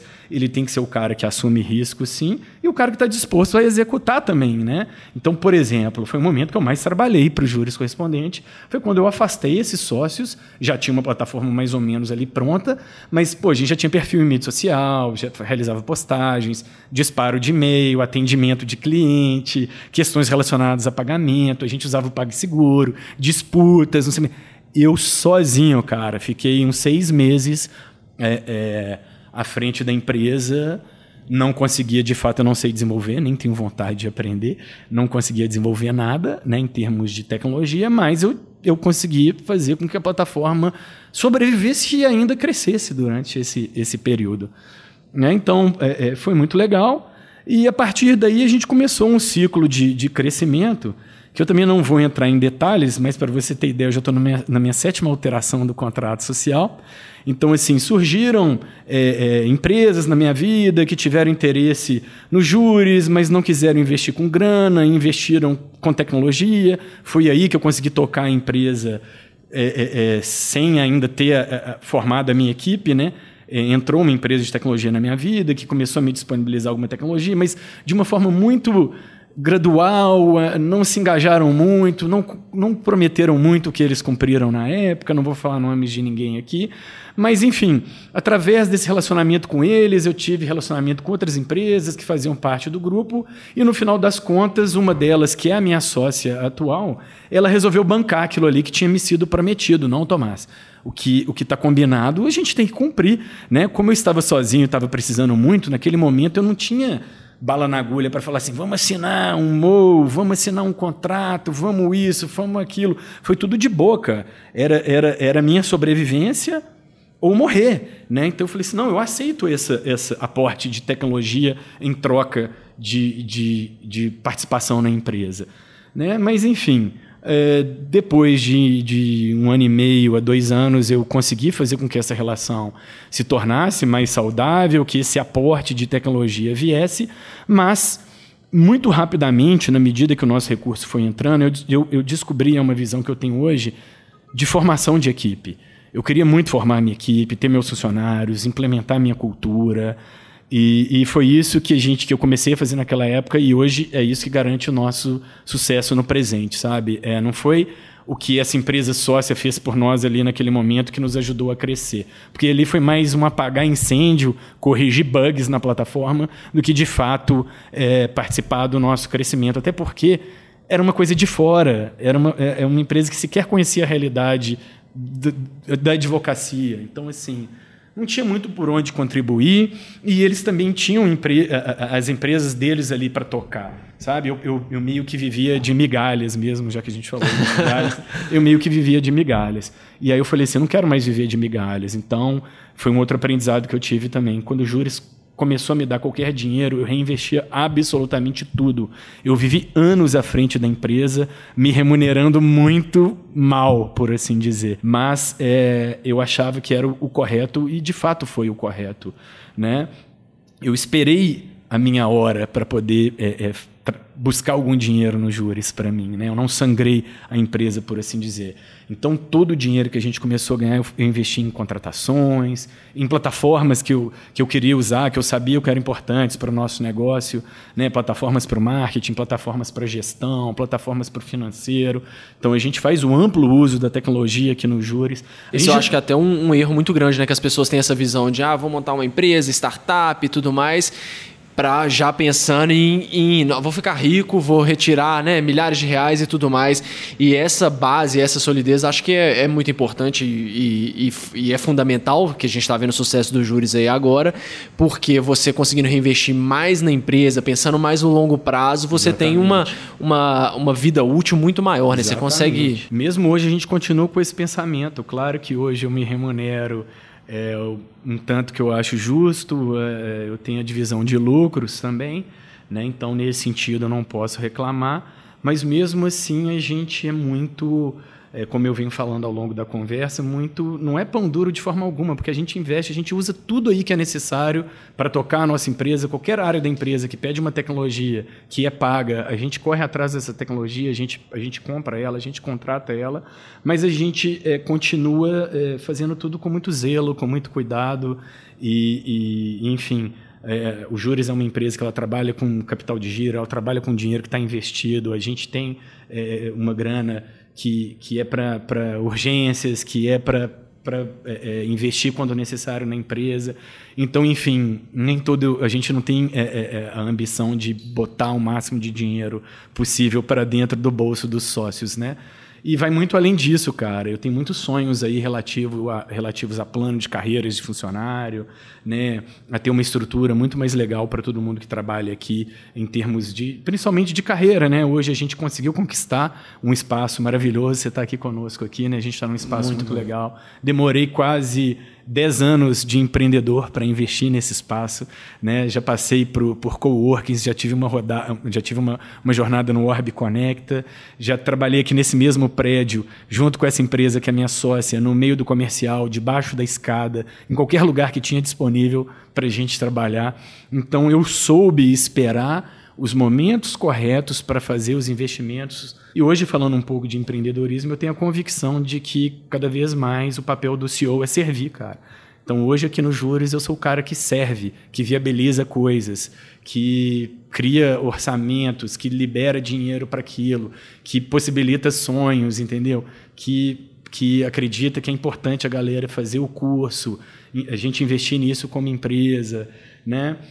Então, enfim, hoje a gente tem uma cultura muito sólida, a gente tem é, é, é, todo um processo de aprendizado aqui dentro, de busca de conhecimento, é, de, de, realmente reinvestir o dinheiro que a gente faz aqui dentro da, da, da empresa, né? e não só empreender visando uma, uma né? aí falando um pouco de mim, eu não empreendo visando é, é, ganho só para mim, né? pelo contrário, eu aprendi que quanto mais eu servir para minha empresa e para quem trabalha comigo, mais no final desse processo, mais próspero a gente é como empresa e, consequentemente, eu sou como empreendedor. Né? E isso é muito legal, que, que criou em mim, em toda a nossa equipe, essa jornada de servir também.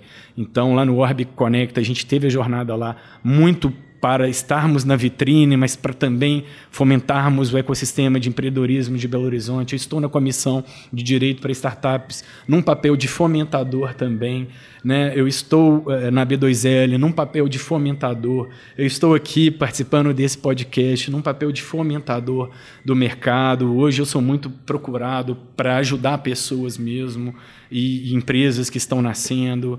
Né? E faço isso o ecossistema como um todo e faço isso com muito prazer, porque eu de fato eu acredito na lei do retorno, né? Então além de além de fazer com prazer, eu sei que isso me, nos traz é, muito muito retorno, né? Mas enfim, a gente é, é, conseguimos ter essa jornada de, de crescimento nos juros, o que não muda é, o que não torna muito diferente o, o, o meu dia de hoje do meu dia há cinco anos atrás nos júris, porque a gente continua ainda tendo muito espaço para crescer.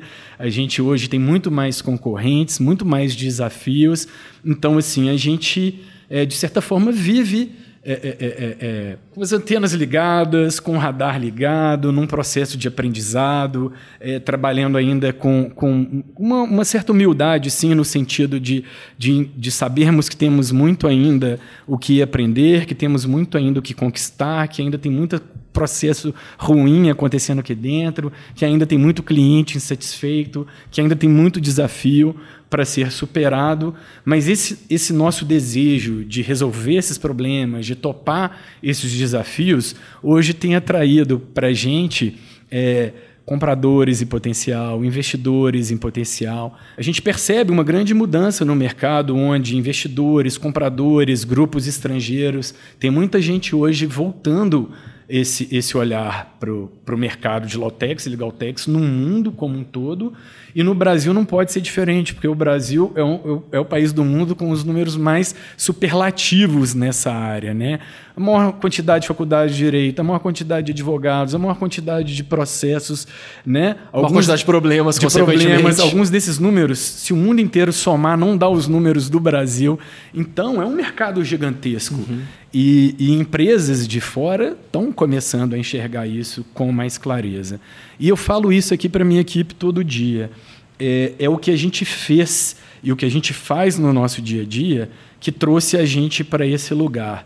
Então, se a gente entrar numa rodada aí de negócio e sair com o comprador e sair com o investidor ou não, vamos continuar trabalhando, vamos continuar melhorando os processos, vamos continuar tentando entregar mais resultados, porque é isso que é o fator de sucesso.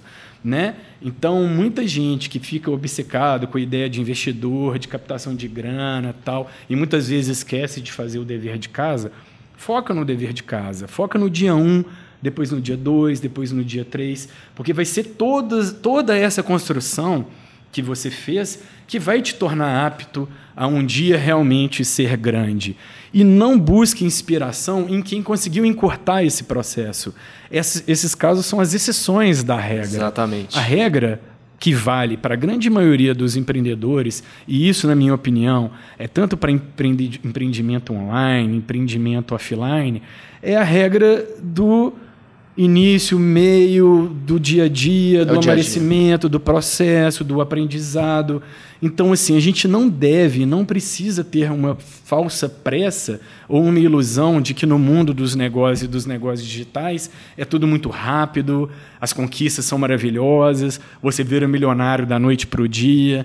Isso são os casos que geram notícia, que é o que a gente vê aí na mídia. E isso representa 0,00001% dos empreendedores do mundo.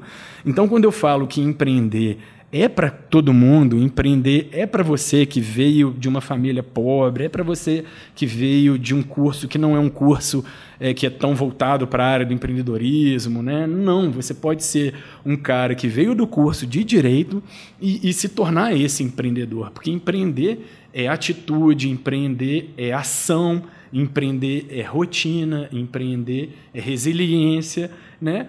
Mas também não basta tudo isso se também não tiver a parte lúdica, a parte do descanso, a parte de um estudo não exagerado, a parte de não se apegar tanto aos termos, a ler todos os livros. Então eu falo assim, gente, não existe fórmula pronta.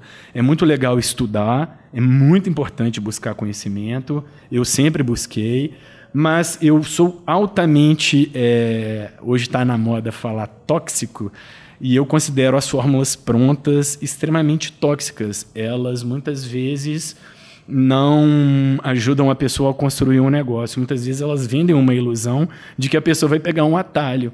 E esse atalho não existe, na minha, na minha opinião, e, né, e principalmente com base na minha experiência. Né? Tudo é construído.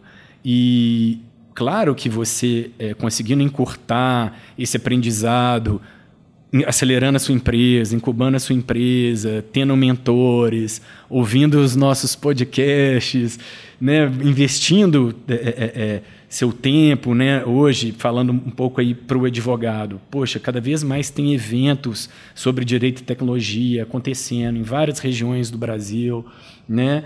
É, cada vez tem até mais material disponível, livro, artigo.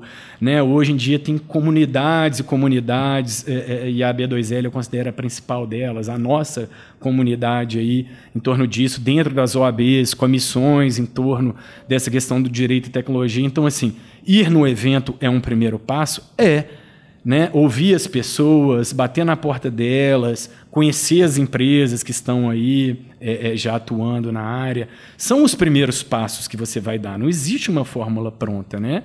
Então, assim, mas também não é só participar de eventos, não é só ler livros, é partir um pouco para o lado mão na massa. E, e como eu disse, poxa, não é talvez já ir em busca de um produto pronto e acabado mas, poxa, faz um mínimo produto viável, cria um canal de comunicação com, a, com o público que você pretende conversar no futuro, né? comece a já estruturar é, é, coisas ao seu redor que muitas vezes não dependem de investimento, não dependem de dinheiro. Né? Você ter um perfil na mídia social não depende de dinheiro. Você ter um blog não depende de dinheiro. Né? Você participar de eventos não depende de dinheiro, em vários casos. Você dar palestras, você né, ouvir podcasts, você gravar podcasts, você se relacionar com pessoas interessantes. Todos esses são caminhos extremamente legais para você vivenciar essa advocacia 4.0. E algo que eu reforço sempre e que eu gosto muito de falar é que empreender é para todo mundo, que não tem fórmula de sucesso, que está muito mais ligada à sua atitude e ao seu desejo de levar aquele sonho ou aquela ideia adiante. Não está ligado a ter ideias geniais, ideias disruptivas, que é outro termo da moda. Vão ter empresas disruptivas? Vão, vão ser poucas, cara. Quase ninguém é disruptivo. Peraí. E, e, e, e ser disruptivo muitas vezes não é garantia de sucesso. Né? Às vezes você é tão disruptivo que você não vai fazer sucesso. Vai demorar 10 anos para aquela ideia que você teve, às vezes, maturar.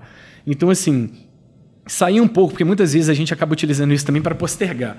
Ah, eu não tive uma ideia genial. Ah, eu não tenho investidor. Ah, eu não sou um cara criativo. Ah, eu não sei administração. Ah, eu não sei contabilidade. Ah, eu não sei. Não, gente. É, é... Tudo é um processo e para tudo existe um passo inicial. E esse passo inicial é realmente pegar uma ideia que você teve ou algo que você já viu pronto e de fato começar a colocar aquilo ali no papel é literalmente isso. Começa a colocar no papel, escolhe aí uma, uma forma de criar um modelo de negócio aí que, que você se sentir mais afeiçoado a ela, né? E comece a de fato colocar no papel e a transformar o que você está colocando no papel em pequenos planos de ação. Se você achar que você vai conseguir planejar todos os próximos anos da sua empresa, é uma ilusão. Aqui no Júris a gente planeja a gente tenta ter planejamento anual, mas a gente planeja 15 dias. Né? A gente, na verdade, o que faz a gente conseguir entregar coisas são pequenos planejamentos e não grandes planejamentos. E muitas vezes também não ter aversão à mudança, aversão ao erro. Abrir, né? mão, abrir mão também um pouco do perfeccionismo, né? A gente é muito apegado a ser total. perfeito, ter a ideia perfeita, o projeto perfeito, o produto perfeito. Tem que abrir mão disso. Né? Faça, né? faça, faça, depois otimize, cara. Porque, é, por exemplo, tudo que está aí no ar é, é, beta, cara. O Júris é beta. Nunca está bom, nunca está 100% bom. Mesmo aquele cara que você acha que ele já atingiu um nível muito grande ali de, de evolução do software, se você for conversar com o CEO, ele vai te apontar um milhão de problemas que ele enxerga ali, né? E, e, enfim, então você tem que ter uma capacidade também de organizar, de priorizar, de tentar desenvolver coisas do tamanho que você é, de fazer planos de acordo com a equipe que você tem, com a estrutura que você tem, mas nunca deixar com que isso desanime de você mover adiante, né? Então a gente, é, é, a gente fez miséria com quatro sócios, depois fiquei sozinho, depois eu fui trazendo um funcionário por um. E cada um deles foi extremamente importante para a gente dar um próximo passo. E foi legal também que alguns deles chegaram no momento onde a gente já tinha condição de dar um próximo passo. Né? Então, o que, que adianta de repente você contratar lá o RD Station para fazer automação de marketing, sendo que você ainda nem tem lead para trabalhar? Exatamente. Né? Então, cria lá um material e começa a coletar lead. Depois que você já tiver coletado uma porrada de lead e de repente já tiver ali uma condição de ter alguém para operar uma plataforma de automação de marketing, aí você faz a contratação para a pessoa da automação de marketing. Então, assim, hoje temos aí o, o Juris como uma plataforma que tem aí 10 é, mil clientes ativos, mais uma base aí de 200 mil advogados, mais uma base de leads com outros 200 mil. A gente é uma empresa que já está faturando em torno de 3 milhões por ano. E, e enfim, a gente realizou muitos sonhos é, é, como empresa, mas ainda é, é, somos uma empresa com muito potencial, com muito espaço para crescer, com muitas questões para resolver. E o fato de, ter, de termos tido essas conquistas aí, que são representadas por alguns desses números que eu falei, é o nosso dia a dia, todo dia como se fosse o dia um. É, são novos desafios, são novas possibilidades. E, e, enfim, a gente vai tocando adiante. Temos uma outra plataforma, que é a Dubio, é, que ela é a nossa startup na essência, ela ainda não, não fatura bem, ela ainda tem muita coisa é, para ser trabalhada ali, mas ela é um, é um, é um produto que está sendo testado aí no mercado já há algum tempo, ela depende de uma série de coisas ainda maturarem no próprio mercado para ela dar certo, uma maior abertura é, do mercado em relação à consulta de advogados online, essa relação do cidadão acontecer de uma forma online com esse advogado, enfim, ainda tem muita coisa para amadurecer nesse sentido, mas hoje temos aí é, é, é, projetos novos surgindo aqui dentro, ideias sendo validadas, é, é, pessoas de fora querendo entrar, é, possibilidades de fundir com outras empresas do mercado. É, então, enfim, hoje a gente está num momento muito legal, mas que não significa menos trabalho, pelo contrário, quando a gente olha para frente, as oportunidades que estão aparecendo para a gente hoje, todas elas são oportunidades que vão exigir ainda mais da gente, né? Mas é isso. Tomás, queria te agradecer muito por ter recebido Eu a gente aqui agradeço. na, no- na sede do Júris. Muito obrigado. É, você tem uma história muito inspiradora. Acredito que vai despertar essa, essa, esse interesse em muitas pessoas que vivenciaram muitas coisas parecidas que você, que estão na dúvida, que, não, que querem empreender na área jurídica e tudo mais. E para quem gostou dessa nossa conversa, quiser entrar em contato com você, redes sociais, Primeiramente, eu que agradeço pela oportunidade, né? É um prazer. Eu não tenho, é, eu gosto de contar a minha história, justamente porque ela não é uma história fantástica, ela não é uma história fora da curva, ela é uma história que consegue é, exemplificar que é para todo mundo, que é possível você é, é, empreender sem ter habilidades específicas ou formações específicas na área. Está muito mais ligado, como eu disse, a uma questão de atitude, né? a essa atitude empreendedora. E quem quiser seguir nessa conversa comigo, eu sou uma pessoa super aberta, eu recebo as pessoas aqui no Júris, a gente está aqui na, na Avenida do Contorno, em BH, no 16º andar. É, eu, meu nome é Tomás Chaves. Você me procura procurando por esse nome no LinkedIn, você me acha. Vou colocar os Instagram. links na descrição do episódio Ótimo. aqui. Então, assim, como eu não tenho é, muitos homônimos, ou é capaz de eu não ter nenhum, né, não é tão difícil me achar. Eu faço amplo uso, principalmente do Insta, Facebook e LinkedIn. Então, ali é muito fácil me, me, me encontrar. E vocês podem ter certeza que vai ser um prazer recebê-los aqui na empresa. É um espaço que a gente construiu é, não só para atender os júris, mas para também servir o ecossistema o qual a gente faz parte. Né? Então, vai ser uma alegria e um prazer receber vocês aqui. São Ótimo. muito bem-vindos. Muito obrigado, Tomás. E até o próximo episódio, pessoal.